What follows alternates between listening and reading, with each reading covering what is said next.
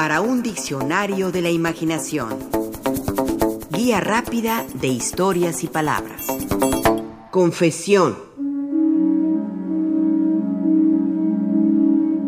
Dice el Premio Nobel de Literatura Elías Canetti que hay dos clases de seres humanos, los reacios a la confesión y los confesantes apasionados. Reacios porque confesar es difícil, complicado o da flojera, y porque a ratos las confesiones no son libres, sino que se sacan con amenazas o a golpes.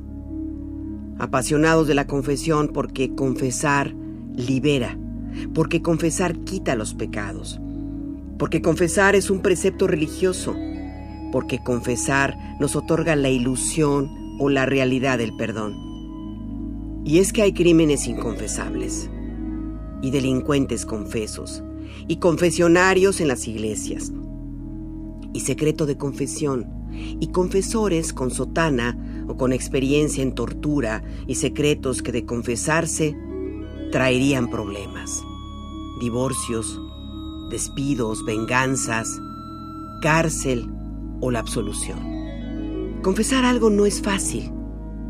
¿Confesar qué? ¿Un fraude? ¿Una infidelidad? ¿Un asesinato? ¿Una mentira? ¿Una adicción a las drogas? ¿Un maltrato animal? ¿Un abuso sexual? ¿Un acto de pederastia? ¿Una pasión oculta? ¿Un problema en la intimidad? No, no, no, no es fácil, y menos de manera pública. Por eso decía el escritor inglés Graham Greene, la mayoría de las personas prefieren confesar los pecados de los demás. ¿Qué es lo que uno confiesa? ¿Algo íntimo? ¿Un miedo permanente? ¿Una preocupación vital? En su poema Confesión, esto confiesa la poeta Louise Gluck, Premio Nobel de Literatura 2020. Decir que no tengo miedo no sería cierto. Tengo miedo de la enfermedad, de la humillación. Tengo mis sueños como todos, pero aprendí a ocultarlos para protegerme de la consumación. Toda felicidad atrae la ira de las parcas. Son hermanas salvajes. Al fin y al cabo, no tienen otra emoción más que la envidia.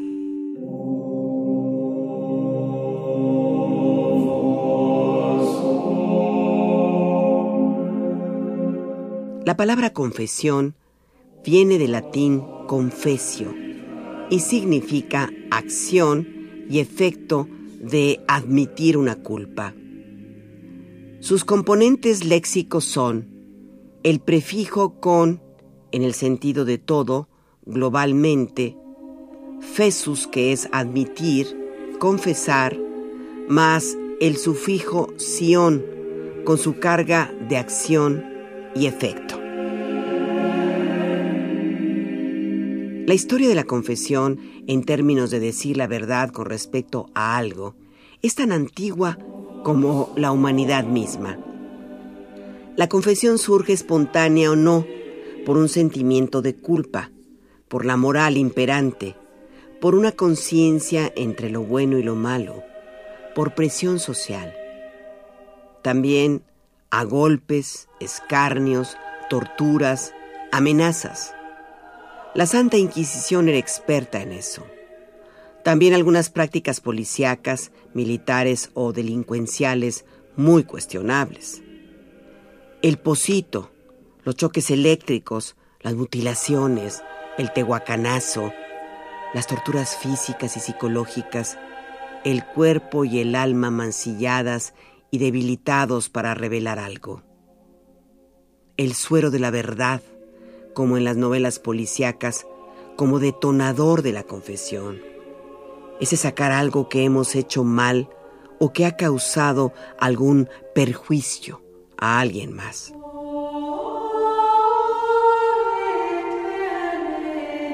En su minicuento La Confesión, su autor Manuel Periú nos cuenta esta historia, que tiene que ver con el miedo de confesar por medio de la tortura. Eso dice.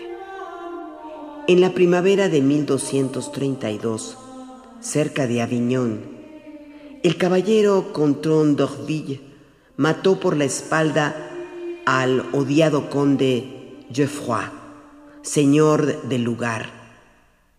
Inmediatamente confesó que había vengado una ofensa, pues su mujer lo engañaba con el conde.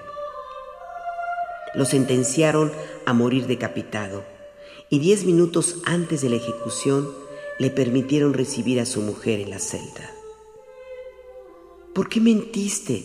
preguntó Giselle de Orville. ¿Por qué me llenas de vergüenza? Porque soy débil, repuso su marido. De este modo, simplemente me cortarán la cabeza. Si hubiera confesado que lo maté porque era un tirano, primero me torturarían.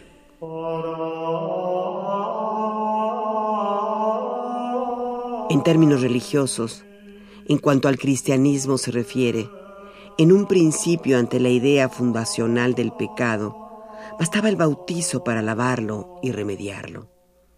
Después hizo falta algo más. El martirio de muchos cristianos era una manera de lavar el pecado o de hacer que el pecado no les tentara o penetrara. Es a mediados del siglo III cuando San Cipriano hablaba de otras posibilidades de salvación ante la posibilidad de quien tras el bautismo hubiese pecado. Una de ellas fue y sigue siendo la penitencia pública.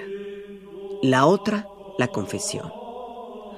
No una confesión por escrito, sino auricular, es decir, dicha ante un representante religioso, de manera oral decir para borrar los pecados, reconocer las tentaciones ante las que se ha caído.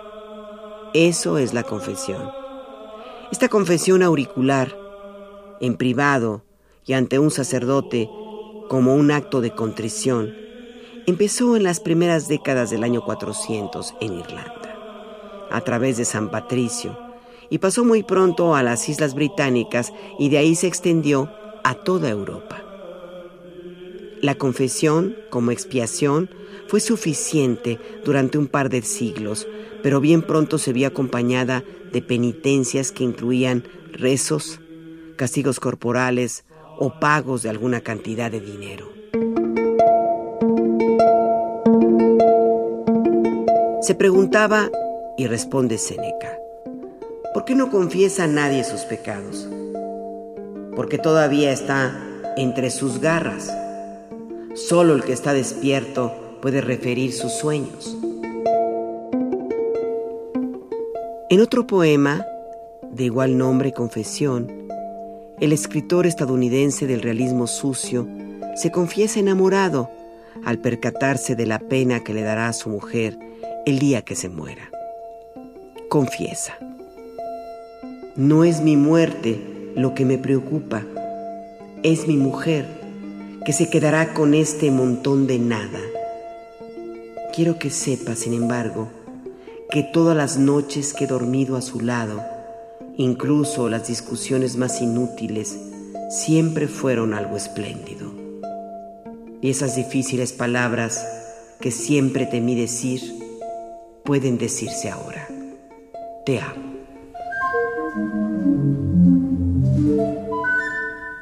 Más vale poco pecar que mucho confesar, dice un refrán. Pero el mundo está hecho de tentaciones y de pocas confesiones. Por eso decía Baudelaire, nuestros pecados son testarudos, nuestros arrepentimientos cobardes.